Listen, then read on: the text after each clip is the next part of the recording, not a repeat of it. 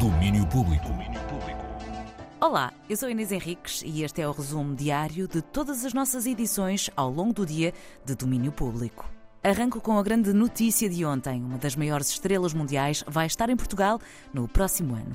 Taylor Swift anunciou ontem novas datas para a digressão de Eras Tour e Portugal está no caminho. No dia 24 de maio de 2024, a mega artista norte-americana apresenta-se no Estádio da Luz para um concerto esperado por muitos.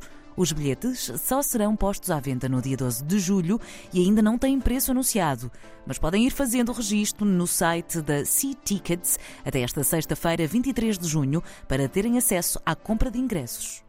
Mais anúncios. Temos 11 últimos nomes para o Sonic Blast 2023. O Festival Minhoto acaba de anunciar o alinhamento final do cartaz para este ano. São eles os Greenleaf, Black Bombay, Dead Kent, Temple Fang, Dam Aria, Luna Vieja, Desert Smoke, Rough Magic, Plastic Woods, Nagasaki Sunrise e Branca Studio DJ Set. Alguns destes nomes farão parte do Dia Zero, o warm-up já tradicional e gratuito do festival.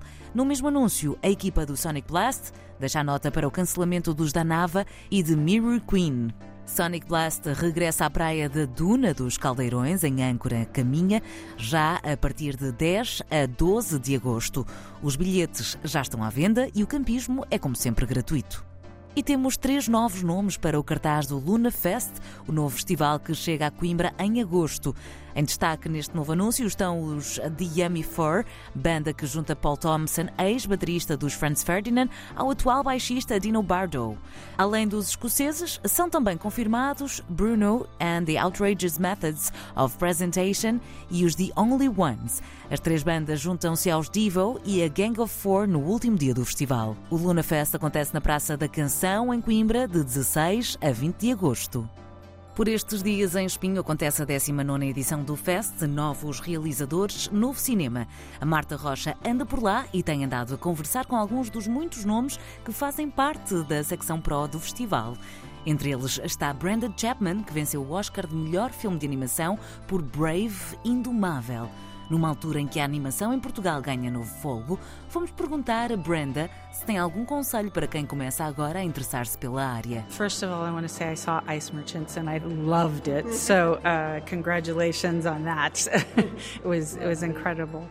I would say, you know, just continue to put your own individual passion into a project. You know, find that unique thing that is you to create your story as that film did. It was very unique in its look and its style and the, the pacing of the story and no dialogue. And it was just it was beautiful. And so that that you know gave those filmmakers you know a, a real honor of, of these awards and nominations and, and all of that. They got recognition. So I'm hoping that they continue on to to create more beautiful things. Além de dar os parabéns por Ice Merchants, Brenda Chapman aconselha a quem se vira para a animação a manter a paixão e a encontrar aquilo que os torna diferentes. Diz Brenda que foi assim que Ice Merchants teve sucesso, por ser único na forma de se apresentar.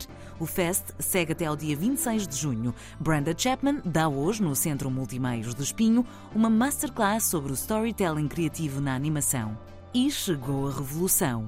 É hoje inaugurada a Urban Revolution, uma grande exposição de arte urbana que reúne alguns dos maiores artistas mundiais e muitos dos maiores artistas portugueses neste campo da arte. São 400 metros de instalações e também de memórias, com várias fotografias da norte-americana Martha Cooper, que há 50 anos tem andado a fotografar a arte urbana pelo mundo. Na visita guiada estavam alguns dos grandes nomes internacionais, como Shepard Farley, Swoon ou Lee Quinones, um dos primeiros artistas do movimento que, junto com a sua Fab Five Crew, começou a pintar carruagens de metro em Nova York em meados da década de 70. Na altura estava longe de pensar que aquilo que fazia se iria transformar num movimento artístico global. Lee Quinones, um dos maiores nomes da arte urbana mundial, fez uma réplica do seu ateliê. É uma das instalações que podemos encontrar na exposição Urban Revolution, que é inaugurada hoje na Cordoaria Nacional, onde fica até dia 3 de dezembro. Também há pouco foram apresentadas novidades da edição 2023 do Curtas Vila do Conde. O diretor Nuno Rodrigues fala-nos dos três nomes que estão em destaque no programa New Voices, que faz zoom a nomes emergentes do cinema. Este ano uh, escolhemos três nomes para esta secção. O primeiro deles, a realizadora basca Estivalis Urresola Solagoren. O segundo nome desta secção é o cineasta português João Gonzalez. A nomeação do filme Ice Merchants para o Oscar da melhor curta-metragem catapultou o nome do realizador para as primeiras páginas dos jornais e para a abertura dos noticiários televisivos. O terceiro nome que surge nesta secção New Voice são os Total Refusal, um grupo pseudo-marxista de guerrilha mediática centrado na intervenção artística e na apropriação de jogos de vídeo tradicionais. É esta a forma como os membros do coletivo Total Refusal autodefinem a sua atividade. Dos emergentes aos consagrados, são muitos os cineastas que vão passar pelo programa do Curtas Vila do Conde. Entre a competição internacional e a nacional estarão 45 curtas a concurso. A 31ª edição do Curtas Vila do Conde decorre já no próximo mês, de 8 a 16 de julho. Este foi o resumo diário das edições do Domínio Público de hoje. Eu estou de regresso amanhã com mais novidades. Já sabem que podem acompanhar tudo em antena3.rtp.pt ou também em RTP Play. Os domínios públicos regressam à antena todos os dias em direto das 11 da manhã às 3 da tarde e o domínio público extra às 6 e 20 da tarde. Domínio Público.